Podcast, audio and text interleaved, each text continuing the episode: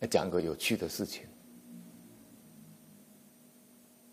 啊，佛陀教基金会在台北市杭州南路一段五十五号，啊，三楼跟十一楼，十二楼有佛堂，佛堂不大，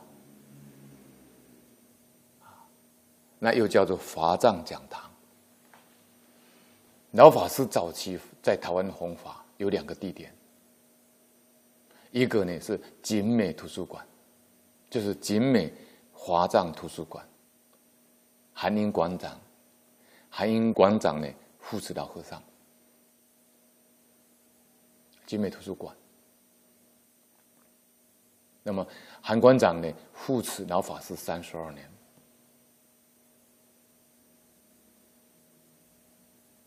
那另外一个老法师弘法的地点，就是杭州南路的佛陀教基金会华藏讲堂。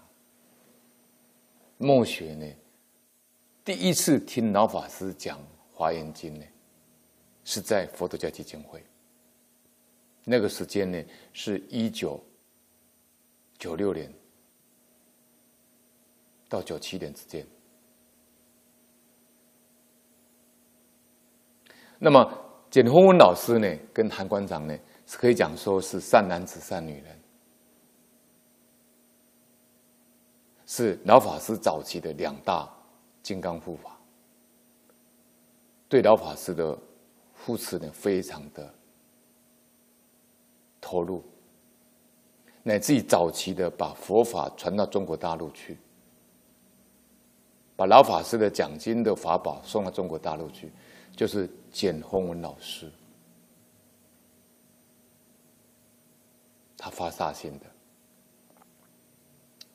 那他跟师傅的因缘呢，非常的深，所以师傅如果回台北呢，啊，大概都会跟简宏文老师呢见面。那我参加佛陀教基金会的内点研究班呢，就是简宏文老师给我指导的，我对老师非常感恩，他指导我了将近六年，一对一的教学。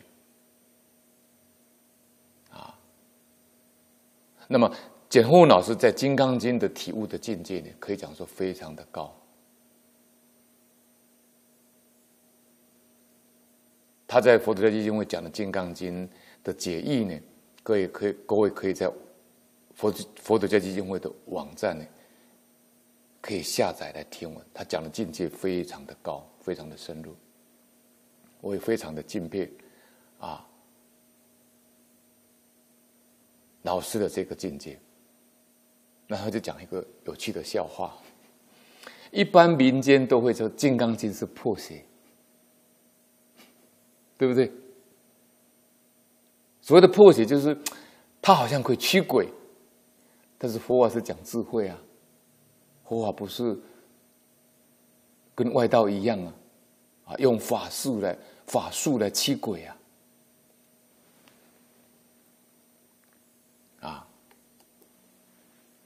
那有一次，就老师就讲这个有趣的笑话，就是有一个师姐呢，可能因为过去生的因果，那么恩亲债主找上了，那就被所谓的中国大陆叫附体，台湾叫附身了。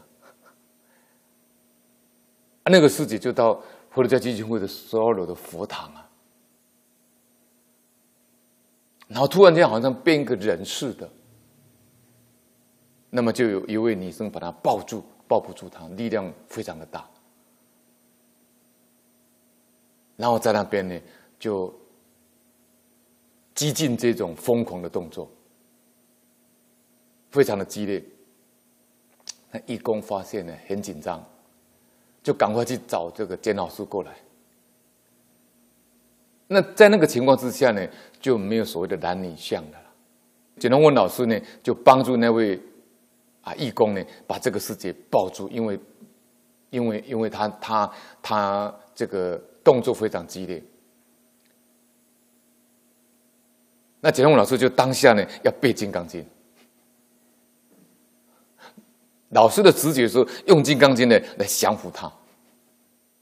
结果一紧张啊，我执一跑出来啊！老师那时候他他还是会有我执啊！哎，《金刚经》背在前面的不忘记了，他忘记了以后就很紧张，背不出来了。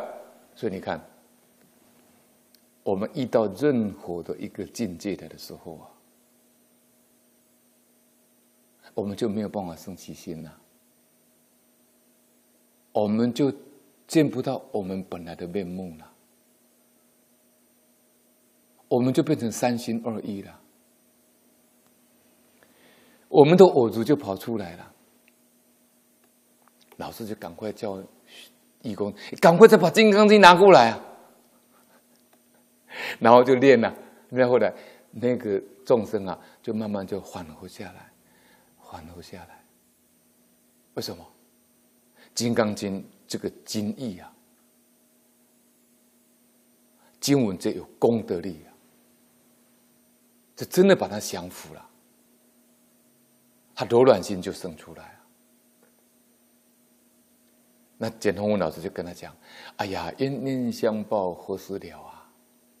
你不要报仇了，哦，你原谅他过去生对你的这个伤害了，这样好不好？我们在讲堂呢，啊，用他的名义给你立个牌位，好不好？”